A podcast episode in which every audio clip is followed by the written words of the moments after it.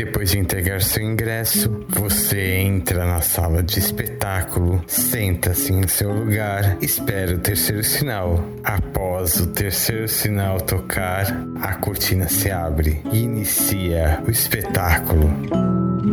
Sejam bem-vindos a mais um episódio de A Caixa, o seu podcast de teatro. Estamos aqui com o artista Mário Góes. Olá, tudo bem? Prazer estar aqui, querido. Um prazer muito grande. Mário, você tem várias ocupações no teatro, nessa máquina, nessa engrenagem que eu gosto de falar que é uma máquina mesmo. Sim, sim. É, o nosso corpo é um grande templo. Né? É, o corpo ele é uma máquina. Ele, é, ele sempre vai ser. Eu, eu sou queria... um homem de teatro, um artista.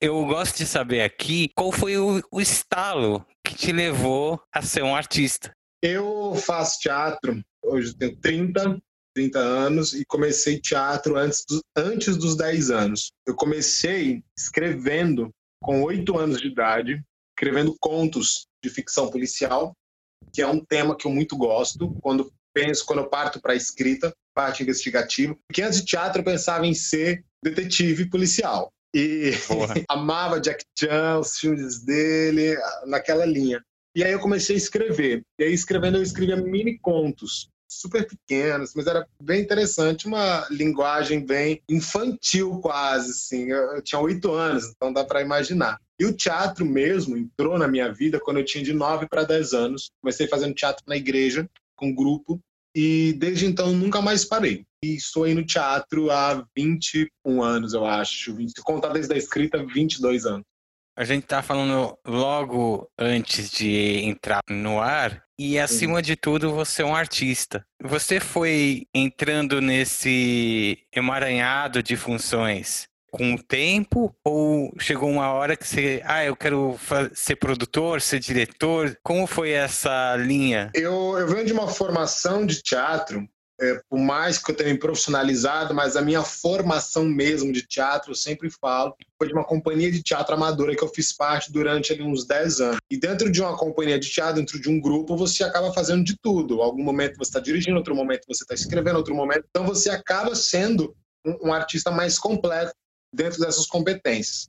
Sobretudo, eu sou um ator. Se eu tiver que escolher, eu sou um ator. É sempre, digamos que a nomenclatura preferencial é de atuação. Mas eu entendo também que para você ser um bom ator, você precisa entender outros lugares, outros pontos de vista da atuação. Não adianta você ser um ator e estudar só atuação.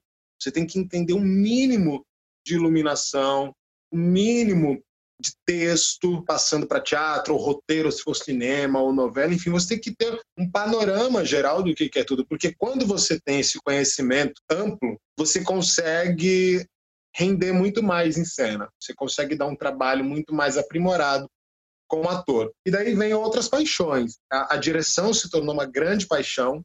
Eu amo dirigir. É, um, é, uma coisa que eu gosto muito, que faço bastante também. O mais brilhante de você dirigir é quando você consegue extrair do ator ou da atriz coisas que eles nunca imaginaram que ele ia conseguir fazer. Eles chegarem a lugares que eles nunca imaginaram que iriam chegar um dia como atores, como atrizes. Acho que isso é o mais gratificante como diretor. Por conta de ser bailarino, amo fazer preparação corporal, coreografar, enfim, eu amo tudo no teatro, tudo que está voltado ao teatro, assim como já fiz iluminação, opero iluminação até hoje, se for o caso. Claro, faço isso muito menos na minha carreira, mas se for o caso, faço e, e, é muito gostoso também. Você iluminar um espetáculo é uma sensação diferente de contracenar com os colegas, porque a, o iluminador nada mais é do que um ator. Ele está contracenando com você. Ele tem a deixa como você, ele tem o tempo, ele tem o time da fala barra luz, ele tem que acender, ele tem, ele está ali em cena, ele está atuando com você o tempo todo, assim como o sonoplasta. Podcast mais visto do canal do Narrador Teatral é um podcast que eu fiz com meu amigo João, que nós falamos sobre toda a produção que é levar uma peça para o palco. As pessoas Sim. se interessam esse making off que nós vivemos no dia a dia.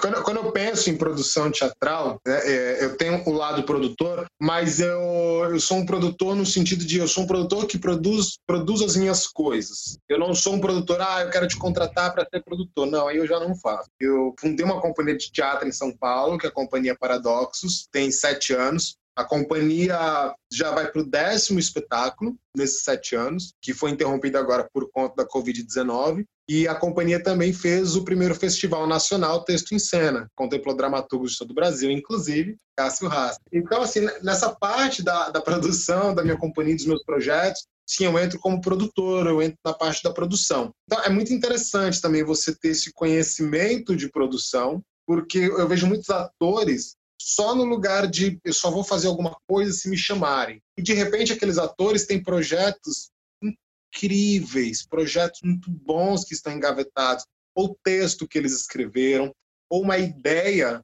para eles passarem para um dramaturgo escrever e de repente eles montarem. Ou às vezes a pessoa nem é diretor, mas ele tem uma ideia de direção fantástica. E por não entender um pouco esse domínio da produção, ficam ideias brilhantes aí adormecidas e talvez nunca montadas.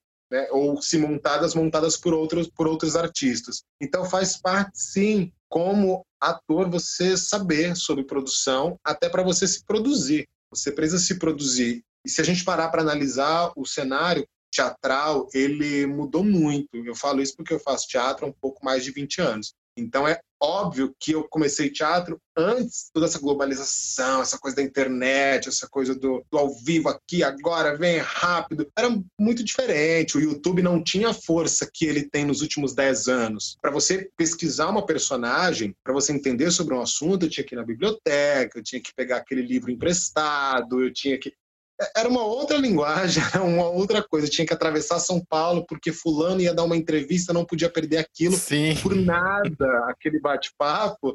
Hoje não, hoje você abre o seu Instagram, tá lá a pessoa falando e são pessoas muitas vezes interessantíssimas, a gente nem dá tanta importância porque ah, tá lá no Instagram, não vou dar tanta importância. Acontece muito isso. Então eu venho de um, de um outro teatro, de um, de um outro produzir teatro, que é diferente do produzir teatro hoje. Isso é muito interessante, porque quem está começando agora eu faço o podcast para não só os experientes, mas para a gente que é de fora do nosso convívio. Estou gostando de falar com artistas que dão essa visão é possível fazer, é possível produzir. Com certeza. Eu, eu, tento passar essa mensagem. Você falou uma coisa muito importante: a leitura, o conhecimento. Não é porque você tem um registro profissional que isso te transforma num ator. Com certeza não. Eu sou, eu sou professor de escola profissionalizante de teatro e também de curso livre, tanto de interpretação quanto de expressão corporal. E então chega uma demanda muito grande de jovens atores querendo o DRT, pensando que tendo um DRT já é um ator profissional e que dentro de dois, três, quatro anos você se torna um ator profissional. E aí eu falo para eles, olha, quase aí partindo para 22 anos de carreira, eu não sei se eu sou um ator profissional, não Sim. sei se eu sou um ator, porque a cada trabalho, a cada espetáculo, a cada texto que chega nas minhas mãos, a sensação que eu tenho, Cass, é que eu não sei atuar. Parece que eu voltei para a primeira aula de teatro. Parece a sementinha. Exatamente, a gente volta para a sementinha. E é assim que tem que ser. Voltar lá atrás. A cada trabalho é um novo trabalho. Então, o, o, ator ele tem que entender que a nossa profissão é, é dificílima. E é uma profissão como outra qualquer. Você precisa estar se aperfeiçoando a cada momento. Você não pode parar de estudar. Você não pode parar de estudar. O ator ele tem que estar atento a tudo, todo momento. Não existe um momento que você se desconecta. Eu sempre falo que nós, atores, nós temos uma nuvem aqui em cima da nossa cabeça. Então, assim, eu vejo uma coisa, eu gostei, eu jogo nessa nuvem. Tudo que eu vejo, eu registro e jogo nessa nuvem. E uma hora eu vou precisar. Em algum momento eu vou precisar.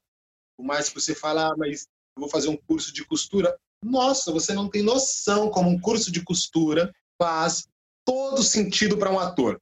Existem vários momentos. Eu falo que eu já passei por isso e já vi amigos passando, já salvei amigos. Dentro do camarim, quantas vezes você entra em cena para fazer. Você tá lá durante o espetáculo, entrou em cena, tá no palco, faz a cena. Quando você sai, você fala: Meu Deus, meu figurino rasgou, rasgou a barra, ou então de repente a protagonista entra desesperada porque o vestido rasgou e de repente ela faz uma personagem de época ou de uma classe alta e que não pode e não pode entrar na, daquele jeito porque vai contra toda a montagem. Então você precisa ali rapidamente resolver aquele vestido, aquela calça, aquela blusa, você tem que costurar.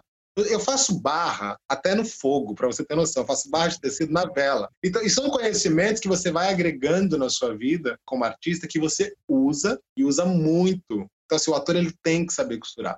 Eu, como professor de teatro, os meus alunos, eles fazem o próprio figurino deles, porque nada como a gente discute, existe uma paleta de cores, mas não que eles, eles não vão sair dali figurinistas, que a ideia também não é essa, não é porque eu sou ator, eu tenho que ser figurinista, tenho que ser... não, você não tem que ser nada, mas você precisa saber pelo menos fazer um ponto, fazer uma barra, pelo menos entender mais ou menos como que eu vou trazer uma roupa que converse com a ideia do meu diretor. Você pode ser um ator que propõe, um ator vivo dentro da, do processo, um ator que tem referências. E as suas referências só vão vir se você lê muito, se você vê filme, se você vê documentário. Hoje nós vivemos a era da série, tudo é série, tudo é série. Mas tem coisas incríveis. Ver entrevistas, eu amo ver entrevistas. Entrevista é uma das coisas que eu mais gosto de ver. Entender outros artistas que eu admiro e outros artistas que eu nem conheço. Isso também é super importante, porque a qualidade profissional ela não está atrelada à fama. A fama é uma coisa e qualidade profissional é outra. Existem atores incríveis que ninguém conhece, que não tem nem Instagram. A gente se fecha muito. Se fecha num mundo do Twitter, do YouTube e às vezes você sai da tua cidade um pouco, da, para de olhar o Facebook. Eu não estou falando contra, porque eu uso o Instagram, eu uso o Twitter profissionalmente, mas você tem que sair um pouco da fofoca diária. Exato. Porque só assim a criatividade começa a vir. Exatamente. Isso é muito importante também, o, o que você falou. A, a, rede social, ela nos ajuda hoje, obviamente, de uma forma muito grande, profissionalmente falando. Mas também ela afeta diretamente todos os artistas, porque os artistas ficam ali o tempo todo naquele mundo e se restringe aquilo. E a arte é muito mais do que tudo isso. E, e hoje, por conta dessa coisa da internet, que é um clique, um clique eu estou falando com a pessoa do outro lado do mundo, um clique eu estou vendo, sei lá, um filme, primeiro filme lançado. Então, assim, é tudo muito rápido. E as pessoas querem levar isso para a sala de ensaio, querem levar isso ao levantar um trabalho. Às vezes as pessoas pensam assim, ah, eu estou desesperado porque eu queria levantar uma peça pensando em produção teatral. Mas eu não sei, parece que eu não sei, eu não consigo. Mas muitas vezes as pessoas não conseguem porque elas pensam uma peça de teatro, ela é levantada da noite pro dia, e não é. Eu falo assim, a pílula do teatro. O cara acha que joga no palco... E tá pronto, a tá pessoa tá pensa que... E não é. Olha, o meu primeiro, te... o primeiro texto que eu escrevi, eu demorei cinco anos para o texto ficar pronto. É um tempo absurdo, porque eu não achava que estava pronto, eu mexia para entender. E aí depois foi o primeiro texto que eu dirigi profissionalmente, que foi até para estrear a Companhia Paradoxos, e que foi uma alegria muito grande, porque foi o primeiro trabalho assim profissional, a estreia da minha companhia em São Paulo, e, e nós fomos indicados a prêmio. Então foi um, foi um trabalho muito bonito. Mas aí, se eu conto só esse outro lado do texto, olha, eu fiz a peça, eu dirigi, foi indicado a prêmio, ficamos quase três anos em cartaz, viajamos. A história é linda, o resultado é lindo. Mas o pré, o pré foram cinco anos escrevendo, um ano ensaiando. Então, quando você pensa nisso, nesse processo né, de seis anos, mais um tempinho que ficou engavetado, de quase sete anos, desde a primeira ideia até se concretizar, foram quase sete anos. Então, é, às vezes, e cada processo ele tem o seu tempo. E as pessoas às vezes pensam que é só, ah, não, vamos aqui, o, o texto é esse, os atores são esses, vamos montar, vamos estrear, e a gente vai arrebentar, a gente vai estourar. E não é isso.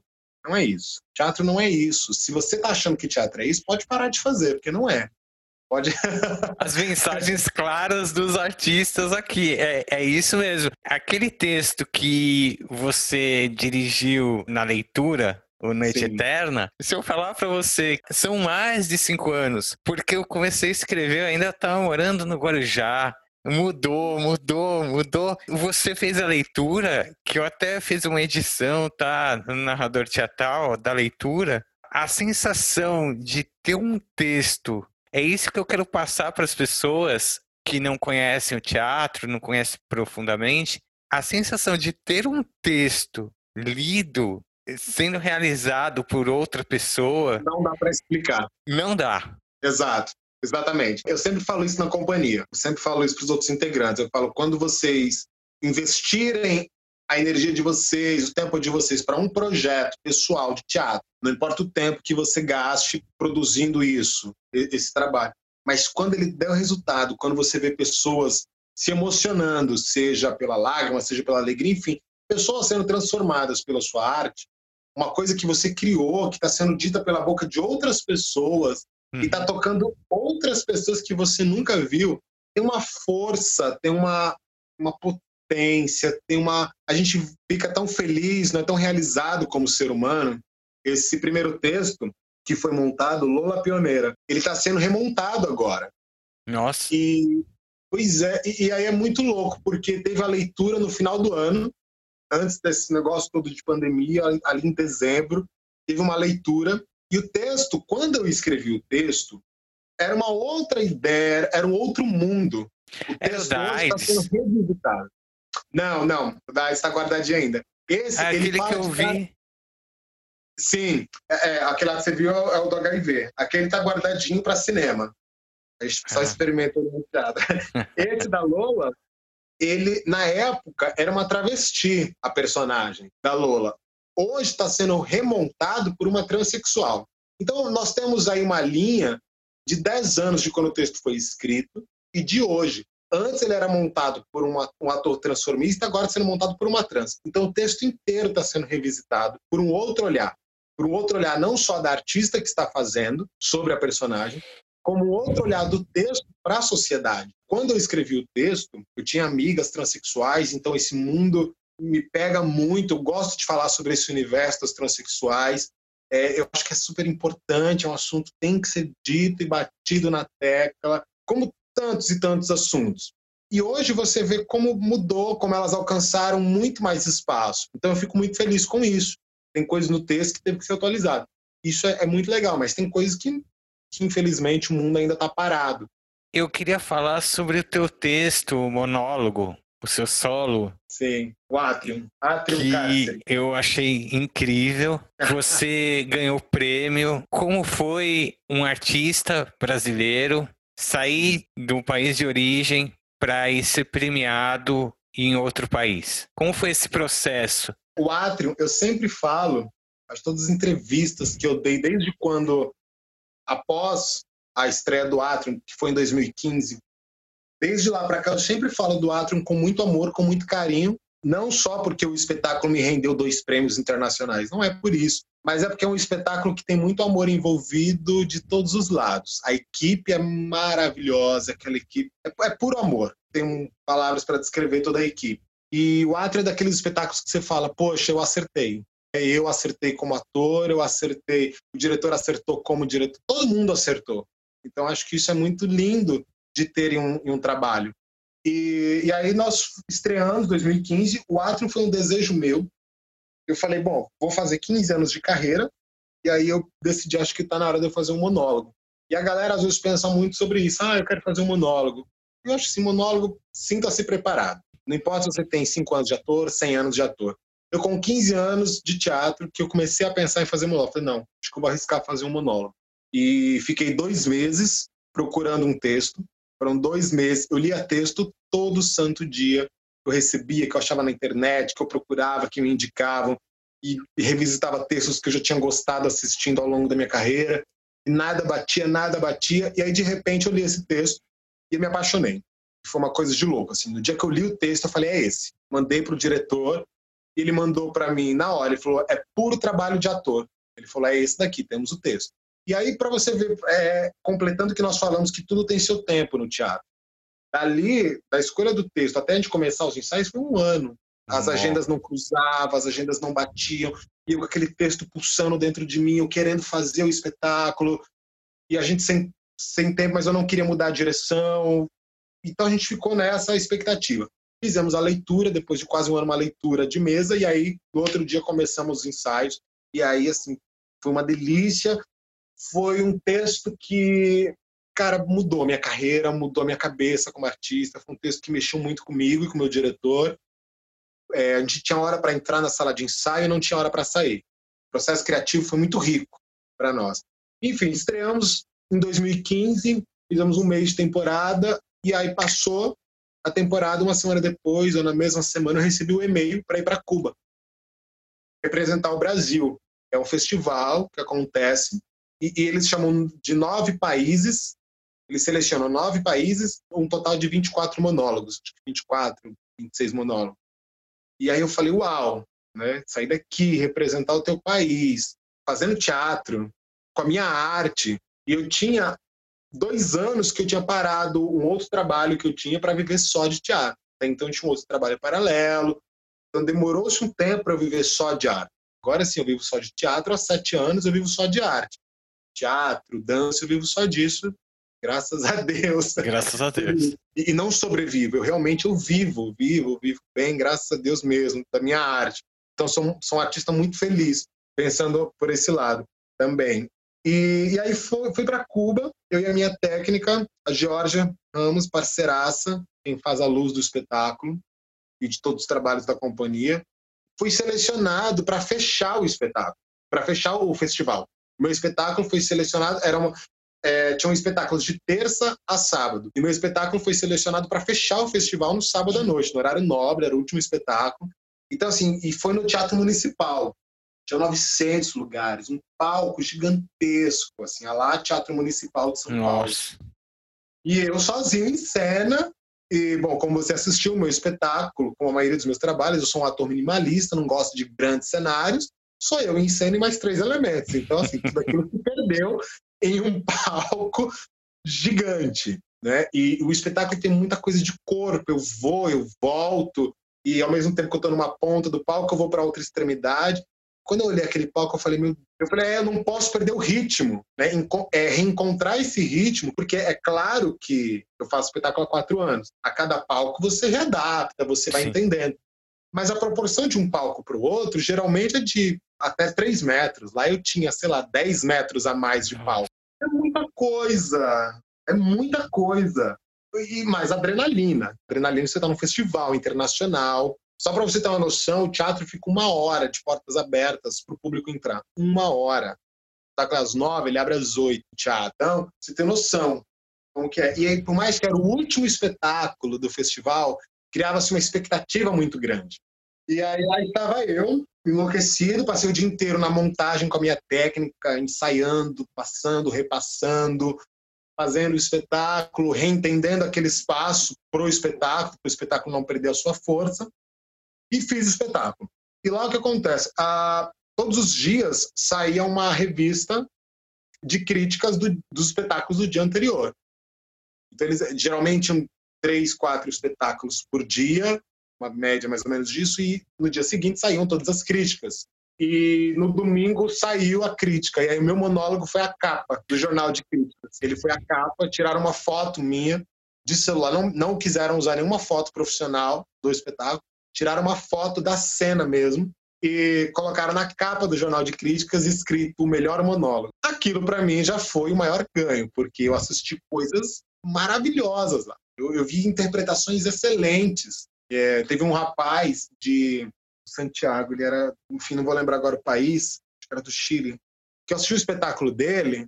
Quando eu saí da sala do espetáculo, falei para minha amiga, eu falei, a gente já sabe quem vai ganhar o prêmio de melhor ator, porque maravilhoso, uma coisa linda.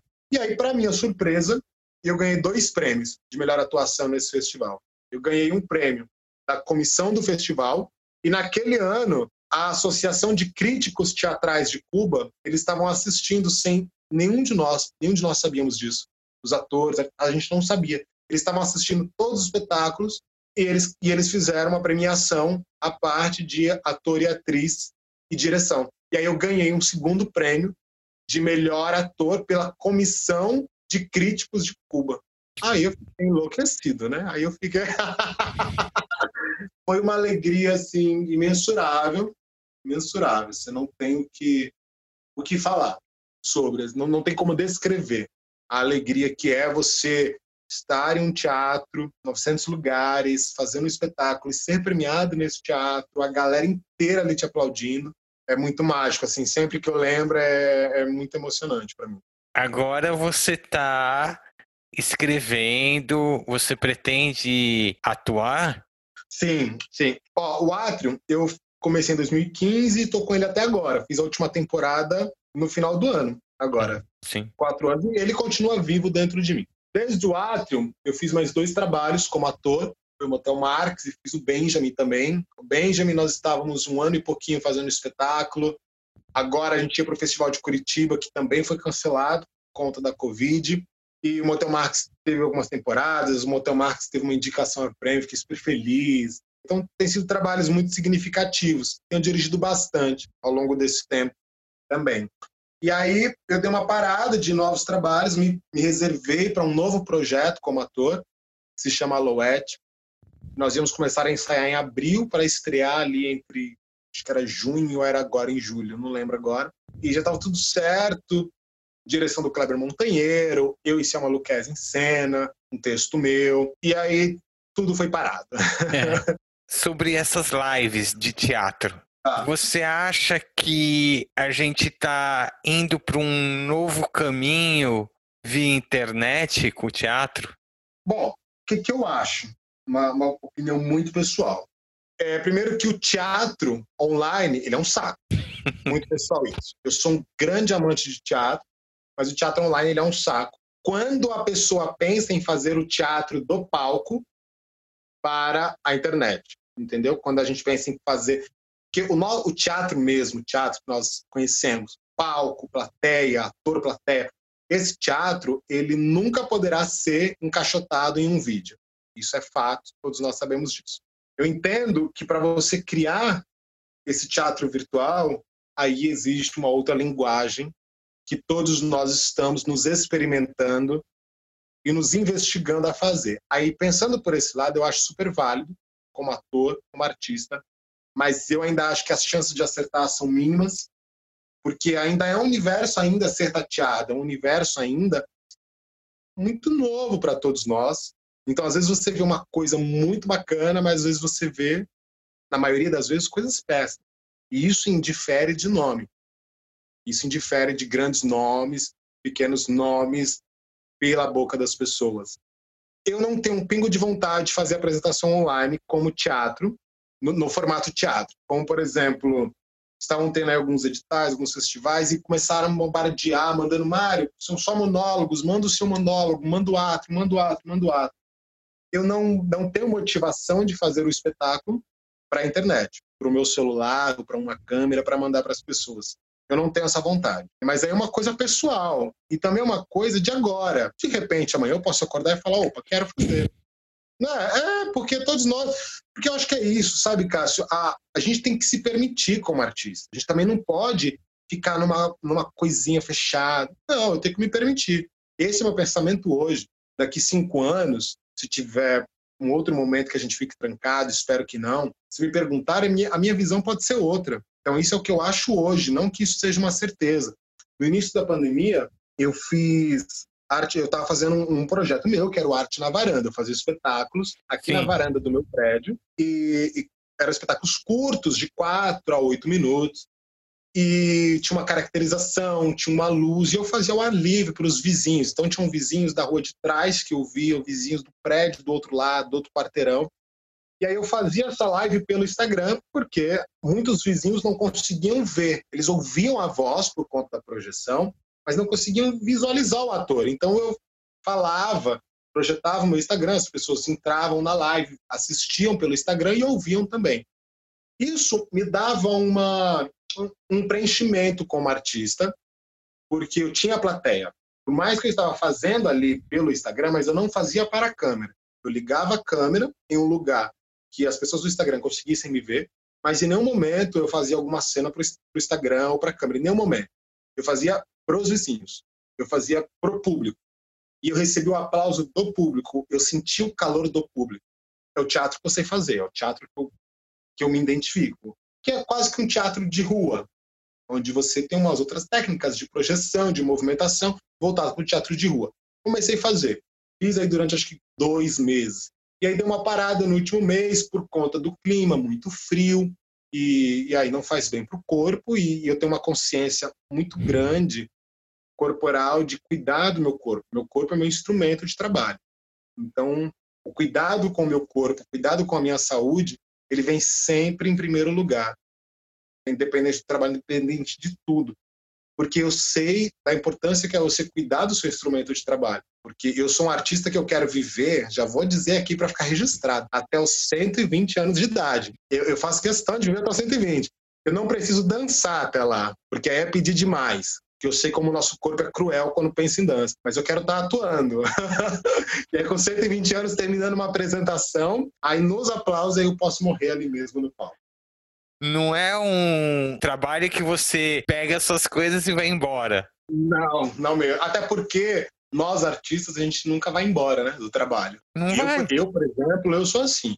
Eu estou o tempo todo conectado ao teatro. Claro, tem meus tempos, às vezes dou umas viagens, viagem, tudo, tranquilizo, mas eu sempre estou criando. Eu não me desconecto 100%. Eu sempre estou criando, pegando ideias para um texto, para um personagem, para uma direção, para uma iluminação, para um figurino pego referências de imagens.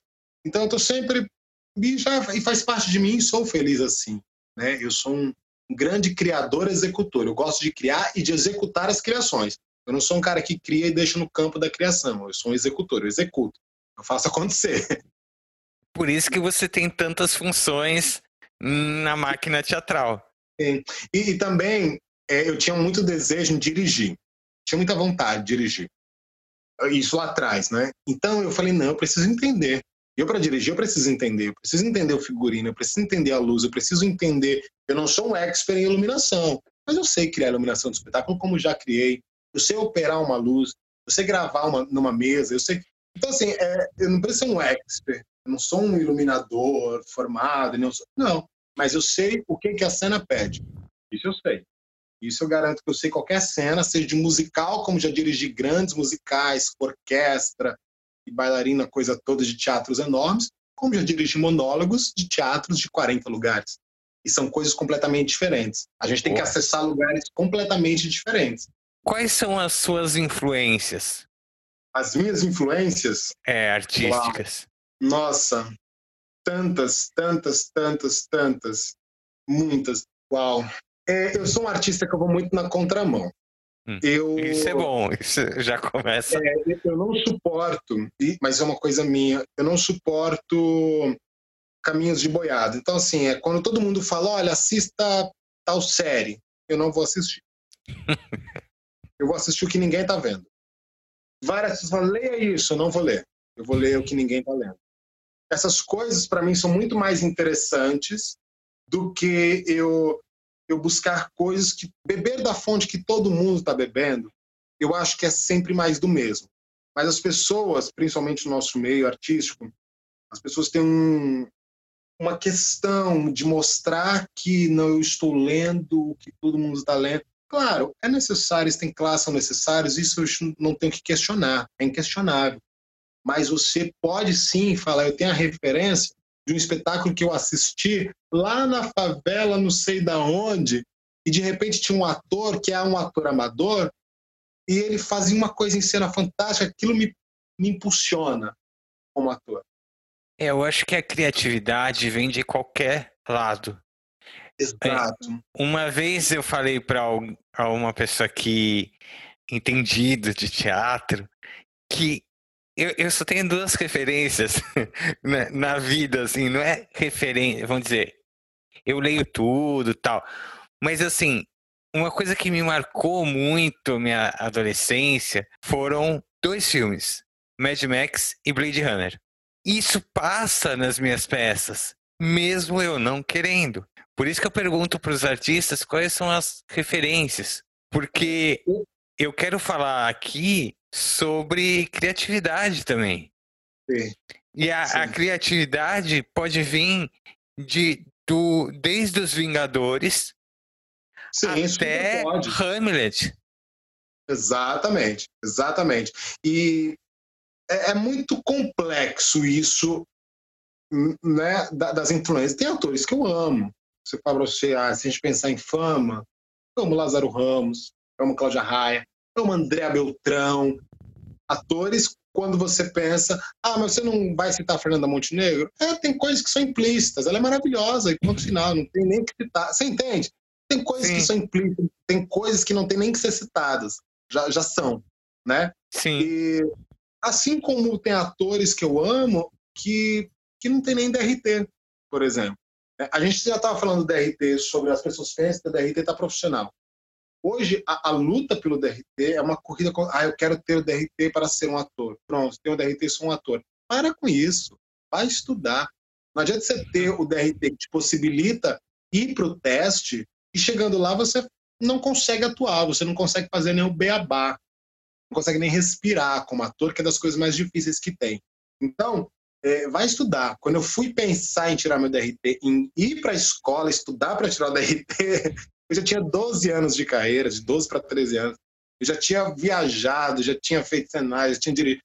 Nossa, já tinha feito tanta coisa no teatro, já fazia parte de uma companhia amadora, já tinha brigado na Câmara Municipal para fundar um teatro, porque a prefeitura não tinha teatro. Já tinha feito tanta coisa no teatro. E aí eu fui lá e comecei do zero com um monte de gente que não que nunca tinha feito teatro e fui lá me entender como ator. E até hoje, até hoje, vejo um curso bacana, vou lá, faço o curso, aprendo, troco. Isso é sempre muito importante. Então, referência é muito complexo. Esses dias, uma artista falou assim, uma atriz, ela falou assim, Mário, manda um texto seu para eu ter uma noção da sua escrita. Ela é de outro estado, e conheceu pelo Instagram. Ela só para eu ter uma noção do seu caminho de escrita. Eu falei, olha, eu posso te mandar, mas eu tenho 12 textos. Na época eu tinha acho que 11, 12 textos, agora está um pouco maior, né, conta da, da quarentena.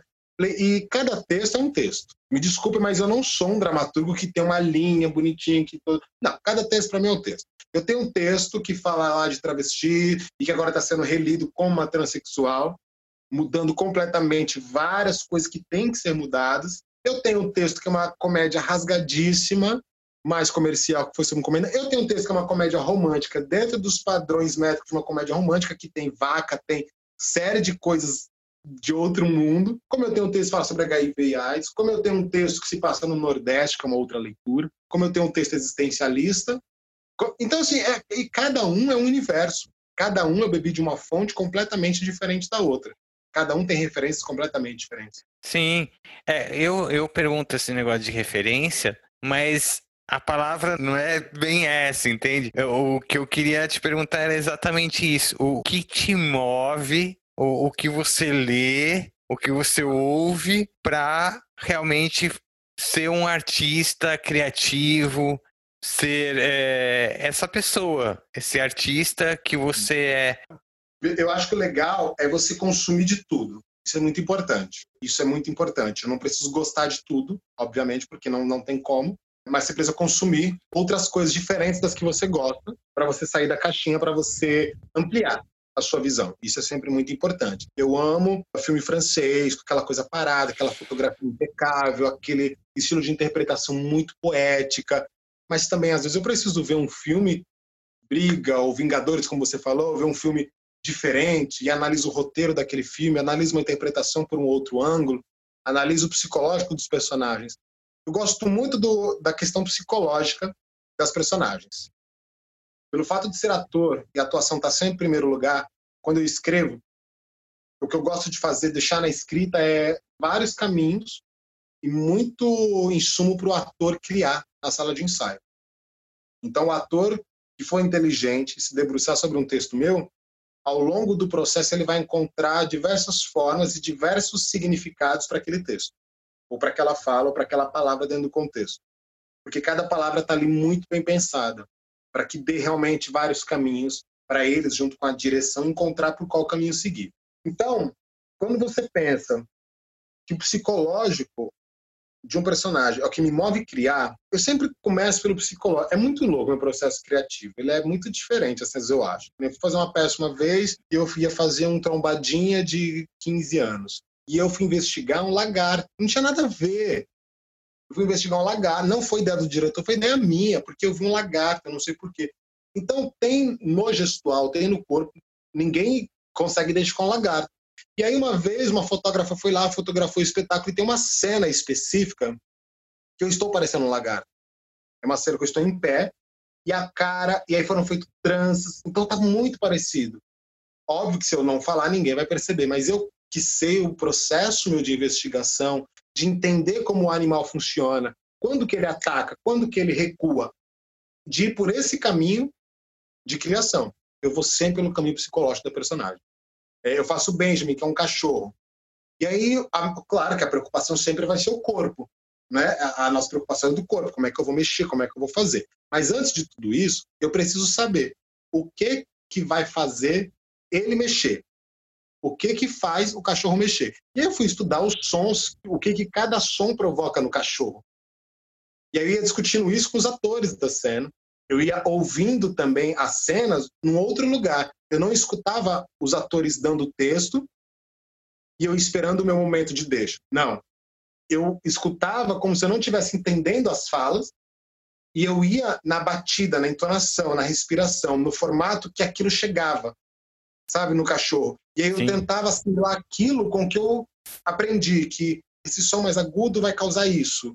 É, isso reprime, isso vai, isso vem, isso recua, isso retrai. E de onde retrai? De onde... Então eu vou por esse caminho to totalmente interno. É totalmente interno. Eu quando, eu, quando eu vi o cartaz e eu soube que era com cachorro, a, a minha curiosidade foi falar como esse cara vai fazer um cachorro. Sim. E, e é, o, e, e, o mais louco é que o texto, que eu acho um texto belíssimo, o Benjamin, é, não é só um cachorro, ele é um quase que um realismo fantástico. É um cachorro que a dona enxerga ele como um humano. Sim. Então, quando o personagem chega, eu sou um cachorro, cachorro, animal, e quando ele sai, eu sou um homem. Ela me uhum. vê como um homem, eu falo, eu converso. Então foi, foi muito difícil, um personagem, confesso, muito difícil, bem intrigante, mas eu fiquei muito feliz com o resultado. Fiquei muito feliz porque o público, eu podia estar em pé, como eu estava em pé em alguns momentos, como ele dançou valsa, e o público acreditava que era um cachorro. É, em nenhum momento eu perdia o lugar do cachorro de quatro patas, até quando eu estava andando, quando eu estava falando como um ser humano normal. Então isso era muito interessante. Isso era muito interessante. Saiu uma crítica que dando um destaque para o meu olhar, o meu, né, o do cachorro, né, para o olhar da personagem. É, ele fez a crítica do espetáculo, gostou tal, tal, e deu um destaque. o que mais, o que mais se destacava no espetáculo era o olhar desse personagem, era o olho do cachorro. E eu falei, caramba, que máximo isso. É que no, nos meus olhos eles viam o olhar de um cachorro. E aí isso é processo interno.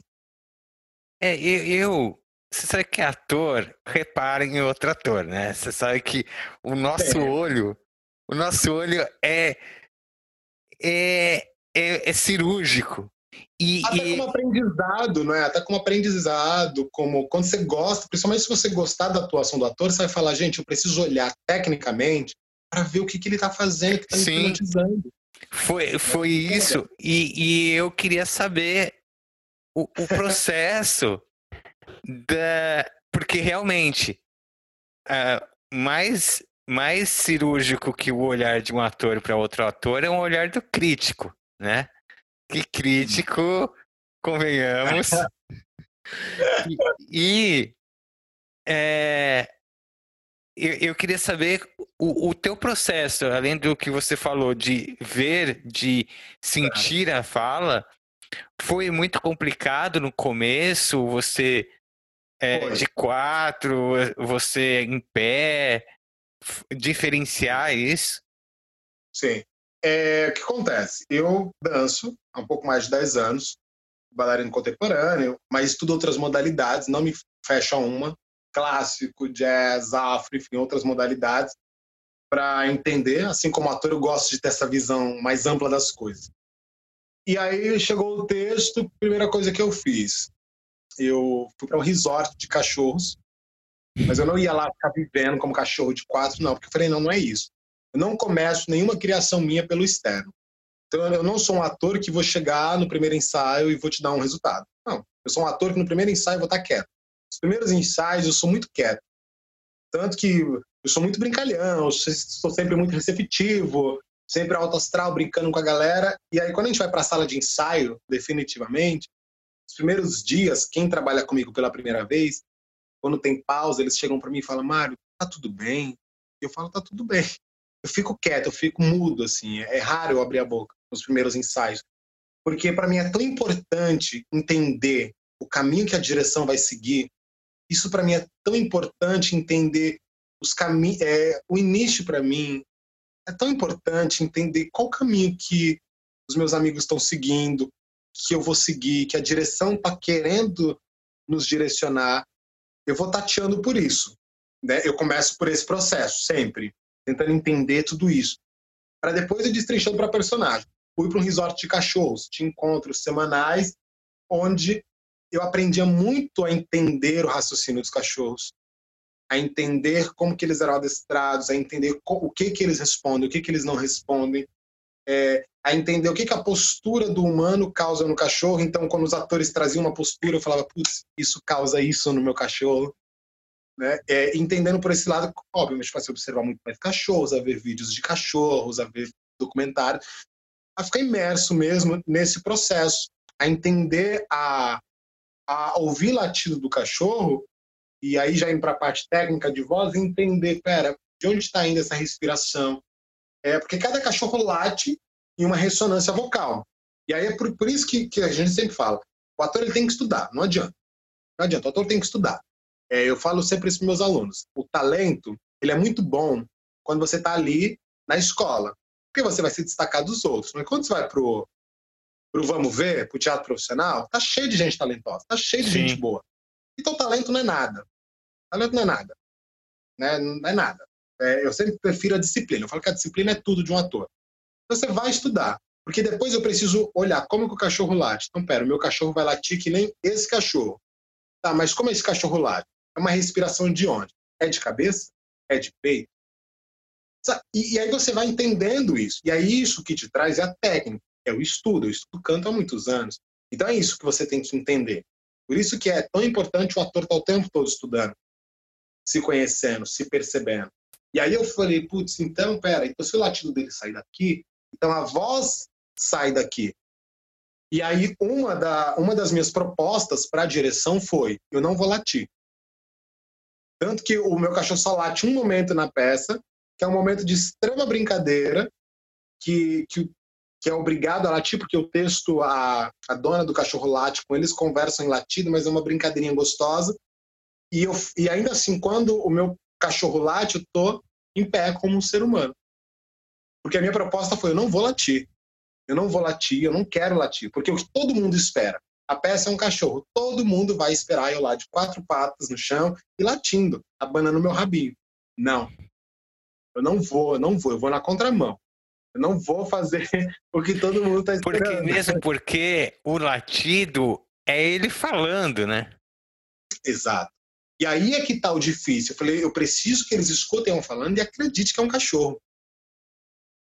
E aí, o único momento que eu abano o rabo na, na peça, é um momento lindo, quando eles estão lá no fundo, na janela, eu sempre escuto a plateia fazendo Ah, que lindo! Alguém sempre solta. Que é tão bonito é, é tão mágico e é num momento super lúdico da peça. Ele também está em pé quando ele abana o rabo. Então foram ideias que eu propus e que a direção acatou, obviamente, porque o diretor ele sempre vai ser a última voz dentro da sala de ensaio. Isso na minha cabeça, o ator ele tem que propor quando quando se é pedido, mas a última palavra que fica é a da direção. Sim, lógico. eu, eu venho dessa educação cênica. Hoje em dia tem atores aí que não respeitam, mas a minha educação cênica é essa. Eu nem eu vou entrar nesse assunto. pois é, galera hoje, os atores entram na sala de ensaio e pensam que, que eles são mais importantes. Todo mundo é importante. mas a última que fica é do diretor, porque é ele que tem a visão geral do projeto, do, do, do espetáculo. É ele que sabe o que está realmente bom e o que está ruim. E eu preciso acatar. Já fiz coisas que eu não queria, que o diretor queria, e aí tá tudo certo. Eu tenho que fazer. Ele é o diretor, e sem ficar chateado nem nada. É, é o nosso papel. Eu propus, propus outras formas, coloquei o ponto de vista porque eu não concordava como personagem, e ainda assim o diretor, não, eu acho que tem que fazer por causa disso, disso, disso, então tá bom, então vou fazer, ok, tudo bem, né? Porque é a direção que fala. Então é, foi mais ou menos isso, assim, o processo do Benjamin. E Só... depois eu tive preparador corporal. Só para dar uma ficha técnica dessa peça, já que a gente citou, né? É, o Benjamin tem você. É, quem mais de ator? Atores tem a Júlia Marques e o Lisandro de Próspero. O texto e a direção é do Arthur Haroyan. E é legal que o Arthur foi a primeira direção dele e ele é um artista armênio. Ele está radicado no Brasil há 10 anos. E isso me instigou muito a trabalhar com ele, porque é um, é um outro olhar, é diferente, né? Ele se formou em teatro na Armênia, a carreira dele se consolidou lá, veio para o Brasil há 10 anos. Então foi bem interessante trabalhar com ele. Foi bem, foi bem legal, foi bem legal, foi muito rico, foi muito rico. Foi muito rico mesmo, assim, como ator. Né? A visão dele é bem diferente. Isso é muito legal. Isso é, é bem legal. Mário, e... a gente já está no nosso tempo. Já, muito rápido, né? já querendo falar. É engraçado do teatro que você quer falar, parece que falta. Falta falar mais alguma coisa e mais alguma coisa. Eu faço, pois é, eu faço tanta coisa que tem que setorizar para falar. Porque tem assunto. Ixi, tem assunto para falar de voz, de corpo, de interpretação de direção de luz, o que for falar, a gente tem assunto para falar, história para contar. Exatamente. é Mário, muito obrigado pelo teu tempo, pela tua presença. Eu queria te perguntar as suas redes sociais. A única rede social que eu utilizo é o Instagram, não utilizo mais nenhuma outra, mas por lá as pessoas conseguem me contatar. Mário Goes 9, é o número 9 no final. É o Mário Goias 9, tudo junto. E aí vocês me encontram lá no Instagram. Okay. E eu quero eu que agradeço, viu, querido, o convite. É, eu acho que é sempre muito importante. Isso é um, lado super positivo também da internet, que é registros, são, são registros como esses que nos eternizam, eternizam os nossos pensamentos, as nossas, a nossa passagem por essa por essa terra com a nossa trajetória de artista, é, lutando por um mundo melhor, que eu acredito que a arte, isso é arte, se transforma, se ela não transformar, não é arte. Então a gente está aqui tentando transformar e se transformar também ao mesmo tempo, e tentando deixar cada vez um lugar melhor para os artistas que vêm posteriormente. Deixando aqui as redes sociais do Narrador Teatral, Narrador Teatral no Instagram, Narrador Teatral no Facebook e no YouTube, Narrador Teatral. Curta, compartilhe, deixa o seu like. Agora, infelizmente, vamos terminar com esse episódio de A Caixa, o seu podcast de teatro.